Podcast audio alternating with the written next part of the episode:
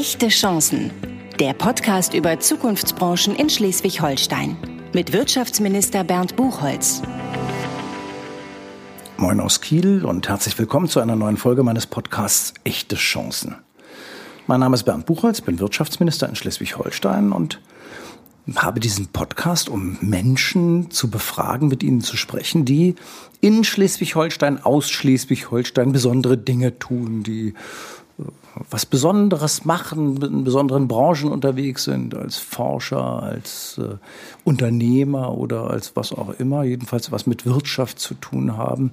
Und äh, ein Beispiel dafür sind, dass in diesem Land ganz viele innovative Themen am Start sind, die man vielleicht gar nicht so sehr hinter Schleswig-Holstein vermutet. Heute Abend ist bei mir Nils Offer. Nils Offer ist eigentlich ein ganz normaler IT-Unternehmer gewesen. Herr Offer, schön, dass Sie da sind. Ja, vielen Dank. Ein IT-Unternehmer, der ursprünglich mit seiner Firma was macht in Schleswig-Holstein? Ursprünglich sind wir im Bereich Dokumentenmanagement tätig und beraten Unternehmen des Mittelstandes dabei, digitale Geschäftsprozesse abzubilden im Verwaltungsbereich. Und das machen Sie schon?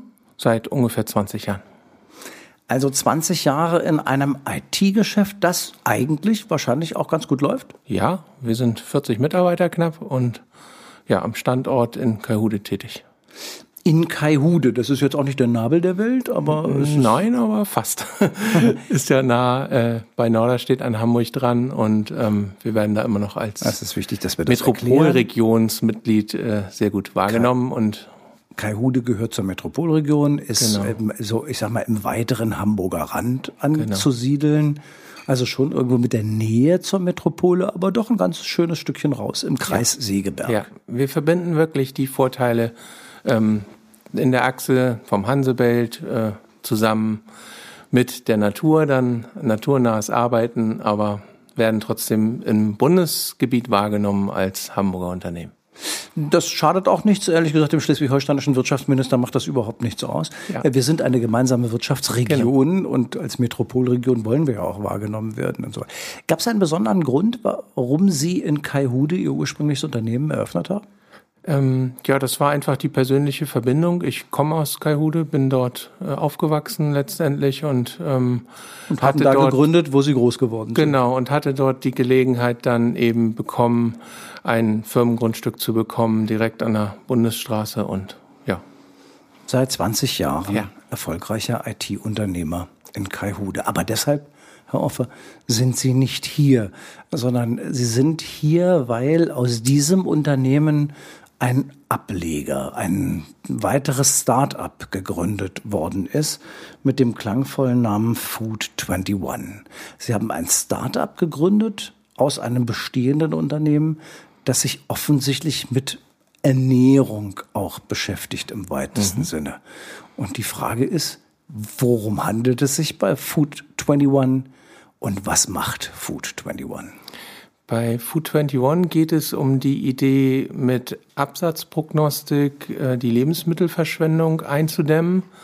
Uns ist diese Idee gekommen äh, über einen Mitarbeiter, der auch in einem sehr bekannten Start-up-Zentrum in St. Peter-Ording bei der Inga Wiele ähm, an einem Barcamp teilgenommen hat, auf der Suche nach Innovationen letztendlich und einen Mitgründer, den Herrn Ranzau, dort getroffen hat und der ist sehr beschäftigt mit dem Thema Lebensmittelverschwendung und so fanden dann letztendlich Technologie und dieses Ziel der Lebensmittelverschwendung zusammen und wir haben nach Lösungen gesucht, wie wir im Einzelhandel und in der Produktion die Sache optimieren können. Und ja, das Ganze fahren wir dann mit dem Ansatz, wie man so schön sagt, von künstlicher Intelligenz. Es geht letztendlich darum, Massendaten auszuwerten. Das müssen wir gleich nochmal vertiefen. Erstmal müssen wir nochmal zurückkommen zu diesem eigentlichen Akt. Wie kommt man auf die Idee, ein solch neues Unternehmen zu gründen? Bei einem Barcamp in St. Peter-Ording, was ein schönes Ambiente ist. Äh, ja. Was man mit äh, Strandspaziergängen verbindet, nicht unbedingt mit Barcamps. Da haben Sie andere kennengelernt, die dann mit Ihnen gemeinsam eine Idee entwickelt haben. Genau, so, so fing das Ganze an und wir haben uns im Nachgang mehrfach damit noch beschäftigt und äh, auseinandergesetzt und haben festgestellt, ähm, dass es eben diese hohen Raten an Lebensmittelverschwendung gibt. Äh, wir reden hier über ungefähr fünf Prozent des Einzelhandelsumsatzes des jährlichen von 165 Milliarden Euro landen äh, leider im Abfall dann wieder. Gut, also wir reden Und über Lebensmittelverschwendung nicht im Privathaushalt. Nein. Die gibt es reichhaltig auch. Ja. Äh, das wissen wir. Wie viele Lebensmittel gekauft, aber dann nachher irgendwie direkt aus dem Kühlschrank oder woher auch immer weggeschmissen werden. Sondern wir reden über Lebensmittelverschwendung in Tüttelchen, also Lebensmittelvernichtung eher im Einzelhandel. Im Einzelhandel und auch in der Produktion, genau. Das sind so die zwei Bereiche, die wir betrachten. Wir sind gestartet mit dem Fokus auf dem Einzelhandel, weil wir diese Zahlen haben uns doch sehr schockiert. Die waren mir zum Beispiel auch vorher nicht so genau bekannt. Sagen Sie mal so eine Zahl. Ja, also mm, ungefähr 6,5 bis 6,6 Milliarden Euro werden im Jahr weggeworfen im Einzelhandel direkt. Die kommen gar nicht mehr aus dem Laden raus. Lebensmittel im Wert von 6,6 Milliarden Euro. Nur in Deutschland. Nur in Deutschland werden kommen in den Handel und werden vom Handel direkt entsorgt. Entsorgt, genau. Das ist eine große Zahl bezogen auf äh, die Gesamtanzahl der Umsätze des Lebensmittelhandels würde man jetzt wahrscheinlich das relativieren müssen. Denn da ja, das sind 165 Milliarden, da reden wir jetzt ungefähr über 4, 5 Prozent. Also 4 bis 5 Prozent, ja. die wirklich direkt aus dem Ladenregal in die Abfalltonne wandern. Genau. Und da hat man natürlich das Gefühl, das müsste sich doch positiv verändern lassen. Genau, das war der Gedanke dahinter und ähm, wir haben gedacht, mit unserem technischen Möglichkeiten im Bereich von künstlicher Intelligenz, Datenanalyse könnten wir der ganzen Sache begegnen. Und da sind wir jetzt bei dem äh, eigentlichen, bei der eigentlichen Geschäftsidee. Die Geschäftsidee heißt, dass Sie mit künstlicher Intelligenz quasi Absatzprognosen erstellen. Ja, genau. So sieht das aus. Und ähm, wir helfen dann dem Einzelhandel letztendlich genauere Planungen zu machen, was gebraucht und verkauft wird. Gerade im verderblichen Bereich ist das sehr interessant. Also man muss sich vorstellen, es gibt Lebensmittel, die haben eine Haltbarkeit unter einem Tag und welche, die sind ein bisschen länger haltbar, wenn wir jetzt an Obst, Fleisch, Gemüse, Milchprodukte so etwas denken. Was und für dann Lebensmittel muss ich mir vorstellen von unter einem Tag Haltbarkeit? Ähm, das sind warme Lebensmittel beziehungsweise diese ähm, heutigen Mittagsfood-Gerichte. Okay, alles klar. Also, also zubereitete, zubereitete Gerichte, genau. Okay. Und ähm, dann haben wir natürlich die lang, langhaltbaren Sachen bis zur Konserve hin, die dann Gut, die sind nicht, nicht Ihr relevant. Problem. Die sind nicht unser Problem. Die sind auch genau. wahrscheinlich nicht das Hauptvernichtungsproblem im Lebensmittelbereich, Nein. sondern äh, eher die ja, verderblichen innerhalb, ich genau. sag mal so drei bis fünf, sieben Tage Ganz also genau. insbesondere Obst, ja. Gemüse, Milchprodukte, das berühmte Kühlregal, die berühmte Obstabteilung, Fleisch ja. möglicherweise. Backwaren. Und Backwaren. Backwaren sind auch Tagesprodukte. Mhm. Richtig, klar. Und so. Und jetzt versuche ich zu verstehen, wie man auf die Idee kommt, eine Absatzprognose zu erstellen. Denn der Bäcker, der, wir, wir machen es jetzt mal im Kleinen, der Bäcker äh, sagt sich ja auch, am Dienstag muss ich weniger Brötchen backen als am Samstag, weil am Samstag sind mehr Leute, die Brötchen essen und einkaufen fürs Wochenende. Also produziert der ja schon nach einer Absatzprognose, die er zwar nicht mit künstlicher Intelligenz erhoben hat, aber die er quasi aus seiner Geschäftsentwicklung kennt. Genau. Gerade, gerade der Bäcker ist ein schönes Beispiel, was wir auch verprobt haben bei uns mit einem Bäcker aus dem Ort in Kalhude, der auch gar nicht so klein ist. Der hat auch sechs Filialen und ähm, Dort möchte man meinen, der hat langjährige Handwerkserfahrung und weiß sehr genau, was er produzieren muss und was er braucht. Aber er plant dabei einige Faktoren nicht ein. Er kann immer aus seiner Erfahrung heraus arbeiten und hat natürlich auch heute schon Software im Einsatz, die ihm gewisse Vorschläge macht. Und in einem Test hat sich herausgestellt, dass wir speziell dort fünf, nach fünf Wochen Prognose und Einlesen von verschiedenen Daten aus den Vergangenheitsjahren eine Verbesserung der Vorhersage geschafft haben um 50 Prozent. Um 50 Prozent. Also der Bäcker mit seiner Erfahrung über das, was er zu produzieren hat, wird jetzt um 50 Prozent verbessert dadurch, dass Sie eine andere Analyse und eine Absatzprognose erstellen. Genau, wir haben Einflussfaktoren Das mit hinzugenommen, mir, wie äh, auf- Wetterdaten, Ferienzeiten, also externe Einflüsse, die wir hinzugenommen haben.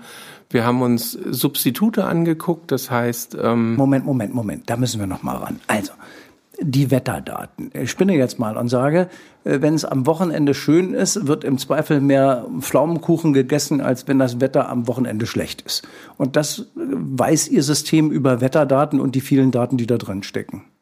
Ungefähr so. ja, ungefähr so. Es kommen aber die Effekte hinzu, wo bewegen sich die Leute hin bei schönem Wetter? Gehen sie vielleicht alle an den Strand? Okay. Wenn man jetzt ein, eine Lage in der Nähe von Hamburg betrachtet, dann haben wir eine Tendenz, dass alle Richtung Ostsee fahren. Also niemand und die Kunden verschwinden. und die Ganz Kunden genau. verschwinden und man hat eine viel zu hohe Prognose vorgenommen. Zum Beispiel. Ähm, und wenn das Wetter eher äh, trübe ist, dann kauft man eher beim eigenen Bäcker vor Ort und deshalb ist da der Absatz in Wahrheit höher. Zum Beispiel, genau. Und das können Sie über die vielen verschiedenen Parameter, die die da jetzt einspielen. Also Wetterdaten spielen eine Rolle. Bei Wetterdaten, Verkehrsdaten spielen auch eine Rolle. Also wir konnten, Verkehrsdaten in welcher Weise? wir konnten nachweisen, wir hatten auf der B432, wo der Laden liegt, in Norderstedt, was zwölf Kilometer entfernt ist, eine Baustelle, die zu sehr hohen Verkehrsbehinderungen geführt hat in dem Zeitraum. Das hat den Absatz beeinflusst. Der ist fast um 15 Prozent gesunken. Das äh, ist jetzt der Verkehrsminister ist betroffen an dieser Ja. Stelle. Ja, das äh, wissen wir aber natürlich, dass das Einfluss hat. Aber Sie können ja den Einfluss nicht nur darstellen, sondern voraussagen. Genau, weil wir aus diesen Vergangenheitsdaten eben Prognosen in die Zukunft ableiten. Das ist letztendlich das, was wir machen. Und unser Ansatz geht dann auch noch größer. Was wir eigentlich machen möchten, ist die Daten aufaggregieren und einen sogenannten Community-Ansatz damit verfolgen. Das heißt, wir wollen nicht nur den Bäcker einzeln betrachten mit seinen Daten, sondern spannend wird das ganze Thema, wenn ich mir viele Bäckereien angucke und angucke, ob sich das bei jedem Bäcker gleich verhält oder was ich davon lernen kann.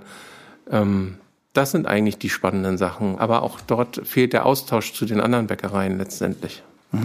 Das heißt, Ihr Produkt ist eine Software, Ja, ähm, keine Dienstleistung, sondern eine Software. es ist, es ist ein, genau, das unterscheidet uns. Wir sind eigentlich dabei, eine Software aufzusetzen und zu erstellen, die dann eben die Daten zusammenführt, anonymisiert natürlich und datenschutzkonform von verschiedenen Händlern oder Produzenten und darüber neue Verknüpfungen und Informationen für die Prognostik her, herstellt. Und das ist eigentlich genau die Innovation des ganzen Themas, diese Verknüpfung mit all ihren Herausforderungen, die das natürlich bietet. Mit den Herausforderungen, die ja ehrlich gesagt zunächst mal zu analysieren, welche Daten haben denn tatsächlich Einfluss auf den Absatz. Genau. Zunächst mal auch eine ganze Menge an ja, Forschung und Entwicklung oder Überprüfung jedenfalls. Also Genau, das ist, wir haben sehr viel Überprüfung gemacht jetzt in der ersten Zeit. Wir müssen aber auch sehen, die Herausforderung ist mehr begründet in den Unternehmen selbst. Also die scheuen sich natürlich, ihre Daten zu teilen mit anderen und haben Angst zu den davor. Herausforderungen in dieser Richtung kommen wir gleich noch. Mich interessiert jetzt noch mal mehr, welche Daten sind das? Sie haben gesagt, Verkehrsdaten verstehe ich, Wetterdaten. Was sind noch weitere wichtige Fe? Feriendaten, Ferienzeiten? Ferienzeiten sind noch externe Einflussfaktoren, Veranstaltungen. Diese Zusammenhänge kennt aber eigentlich auch jeder.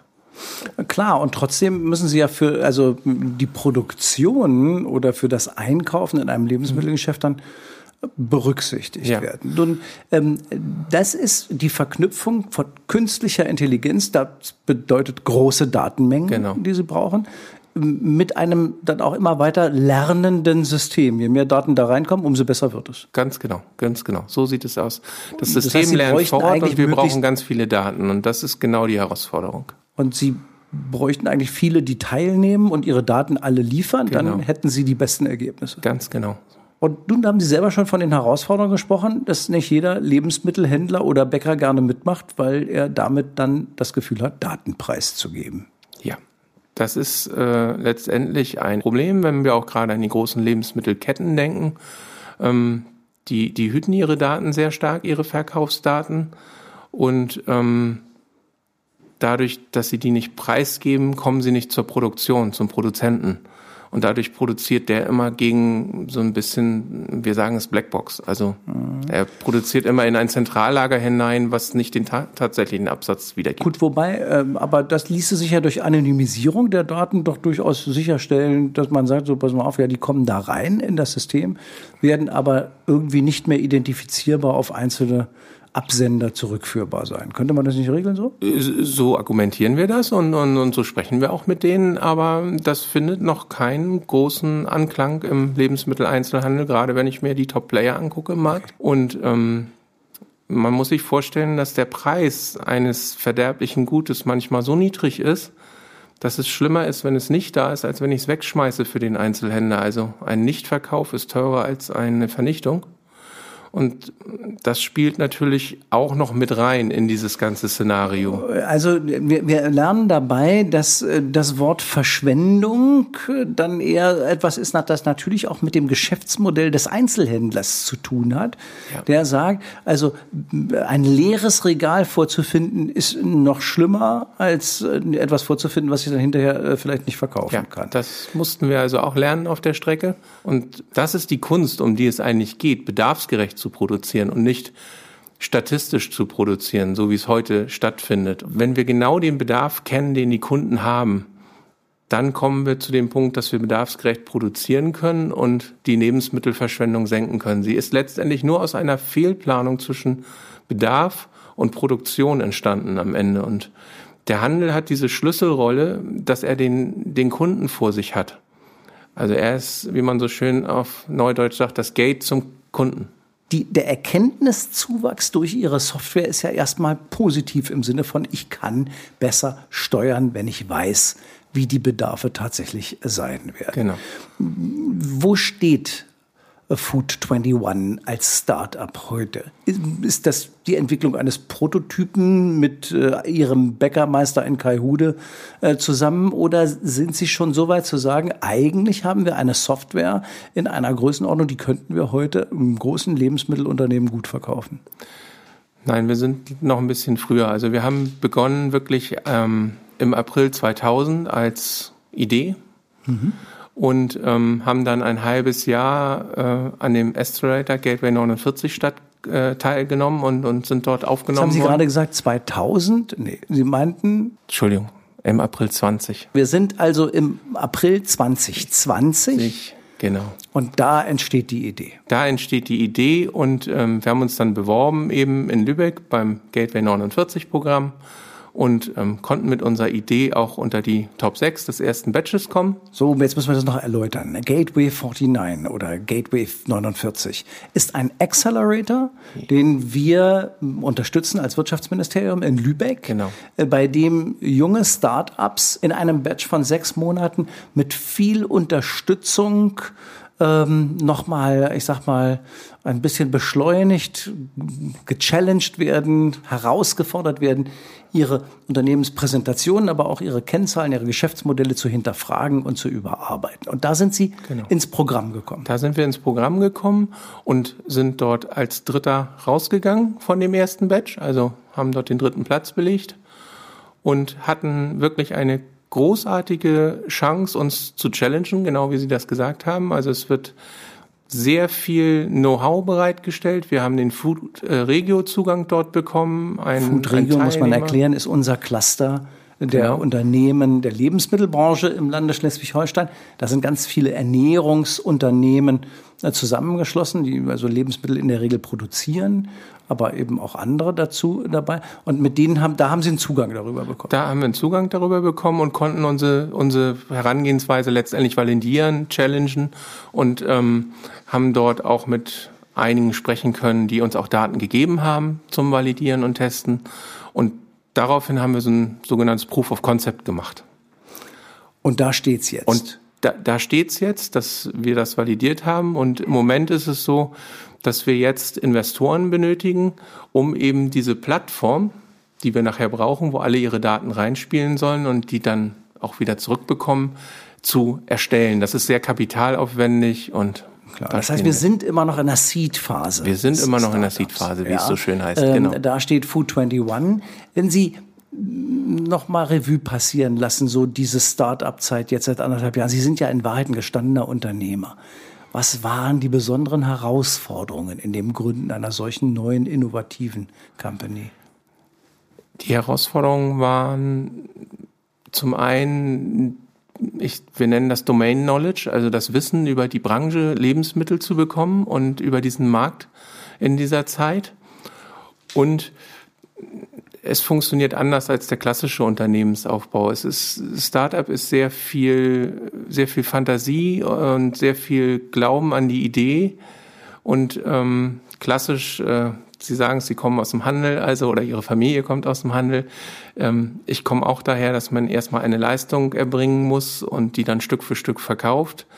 Ähm, diese Möglichkeit, die man da hat, eine, eine Idee zu verfolgen und, und dabei so eine tolle Unterstützung zu erfahren, das ist im Klassischen gar nicht möglich. Mhm. Sondern also Ihre Erfahrungen als Start-up-Unternehmung in Schleswig-Holstein sind offensichtlich positiv. Die sind durchaus positiv. Also ich glaube nicht, dass das woanders so möglich gewesen wäre. Und es war für uns wirklich ein sehr positiver Zufall, dass gerade dieses Programm auch da startete in dem Zeitpunkt, wo, wo wir dabei waren. Gut, wir hatten auch den negativen Corona-Fall, den ich jetzt eigentlich gar nicht erwähnen will, aber der hat es natürlich auch nicht einfacher gemacht. Aber auch ein Thema, wo wir zum Beispiel im Proof of Concept gemerkt haben, ist vielleicht spannend. Wir durften ja auch mit einem Müsli-Hersteller aus Lübeck ähm, zusammen seine Zahlen durchgehen. Und wir hätten Corona natürlich nicht vorhersagen können, aber wir hätten seine Absatzveränderung deutlich besser prognostiziert nach kürzester Zeit, als er es gemacht hat.